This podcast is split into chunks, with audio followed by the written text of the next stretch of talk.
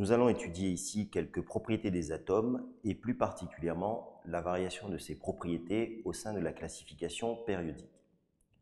En chimie organique, on s'intéresse aux propriétés électroniques des composés chimiques. Nous verrons que le tableau périodique révèle des aspects remarquables entre les éléments chimiques.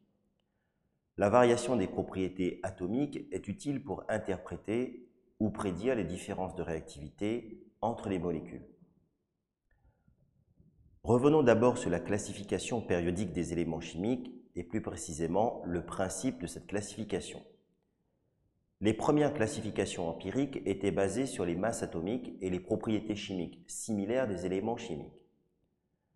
Ainsi, à partir de 1817, Dobrenner proposa des triades de quelques éléments pour faire ressortir des propriétés chimiques voisines dans un groupe de trois éléments. Ensuite sont venus les travaux de Mendeleïev.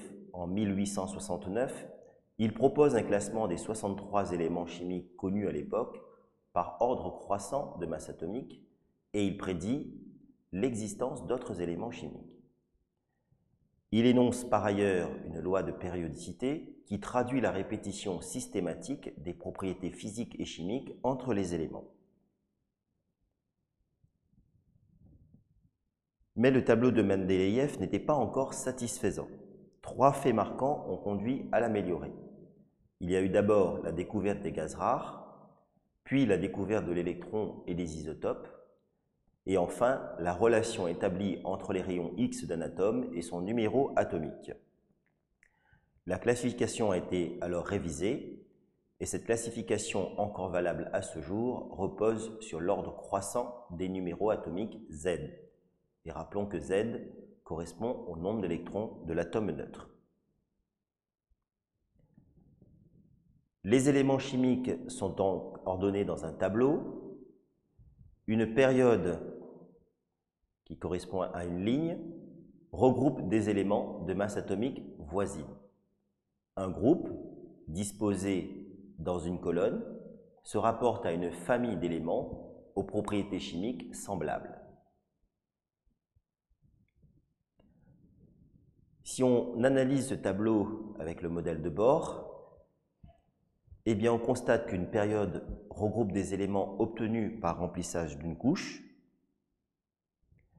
qu'un groupe correspond à des éléments au même nombre d'électrons de valence, comme ici pour le fluor 7 électrons de valence, et le chlore qui est situé juste en dessous 7 électrons de valence. Donc avec le modèle quantique, une période regroupe des éléments par remplissage successif des sous-couches d'un même niveau. Et on voit apparaître des éléments regroupés dans des blocs, le bloc S qui est situé à gauche et le bloc P, par exemple, qui est situé à droite. On constate qu'un groupe correspond à des éléments aux structures électroniques semblables sur la couche de valence. Donc ici, vous avez bien une orbitale ES et une orbitale P, une orbitale ES et une orbitale P pour le chlore, et vous avez le même nombre d'électrons sur chaque orbitale. Donc on retrouve l'observation précédente avec le modèle de Bohr, mais cette fois-ci, on fait apparaître des sous-niveaux S et P. Un autre aspect remarquable concerne la structure électronique des gaz rares. Les gaz rares sont situés dans la dernière colonne et ils sont chimiquement inertes. Leur stabilité est reliée à une couche de valence saturée, à deux électrons pour le premier gaz rare, qui est situé ici, l'hélium, ou à huit électrons pour tous les autres gaz rares.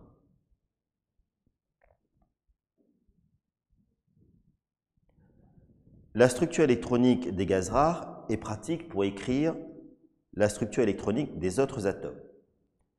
Donc c'est ce qu'on appelle l'écriture abrégée des structures électroniques.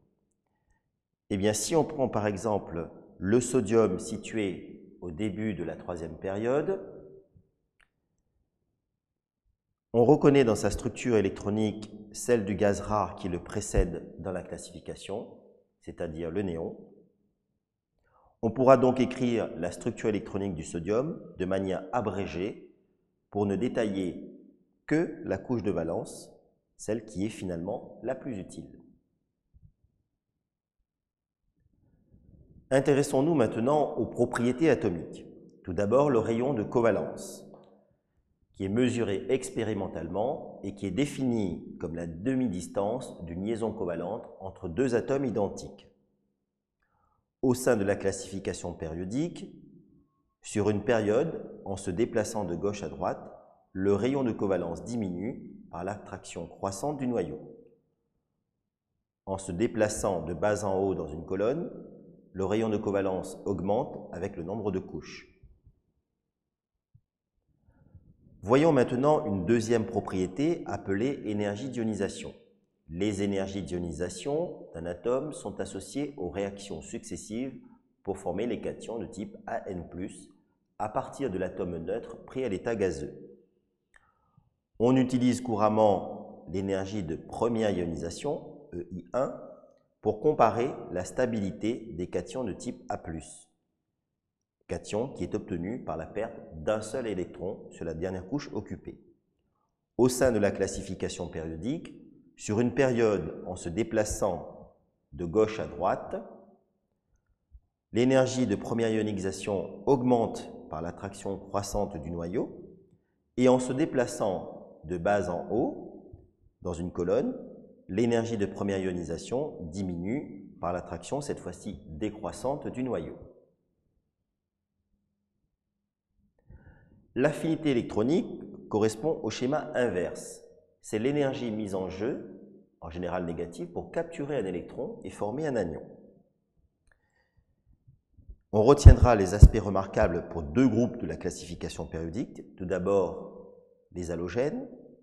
Ils possèdent une affinité électronique élevée. Ils auront tendance à former des anions. Et les alcalins, qui possèdent une affinité électronique faible, ils auront tendance à former des cations.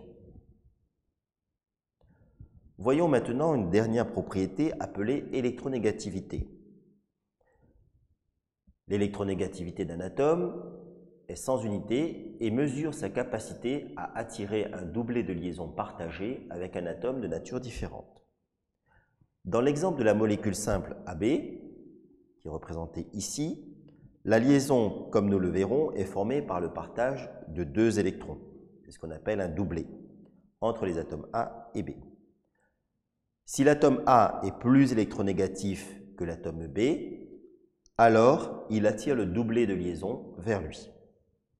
Nous verrons plus tard les conséquences de l'électronégativité pour caractériser cette liaison. Au sein de la classification périodique, l'électronégativité varie avec les mêmes tendances que l'énergie d'ionisation et elle varie avec les tendances inverses de ce qu'on a observé pour le rayon de covalence. D'un point de vue pratique, on se référera souvent à des valeurs d'électronégativité il existe plusieurs échelles et celle que nous utiliserons le plus souvent est l'échelle de Pauling. L'échelle d'électronégativité de Pauling utilise comme référence l'atome de fluor avec une valeur définie à 4 comme la plus élevée de tous les atomes. Le tableau représenté ici fait ressortir en bleu les éléments les plus courants en chimie organique et l'élément de référence qui est le fluor en rouge donc l'élément le plus électronégatif. L'échelle de Pauling est donc une échelle relative, la référence étant l'atome de fluor. Vous avez ici reproduit le tableau périodique des éléments chimiques qui distingue classiquement les métaux, les non-métaux et les semi-métaux.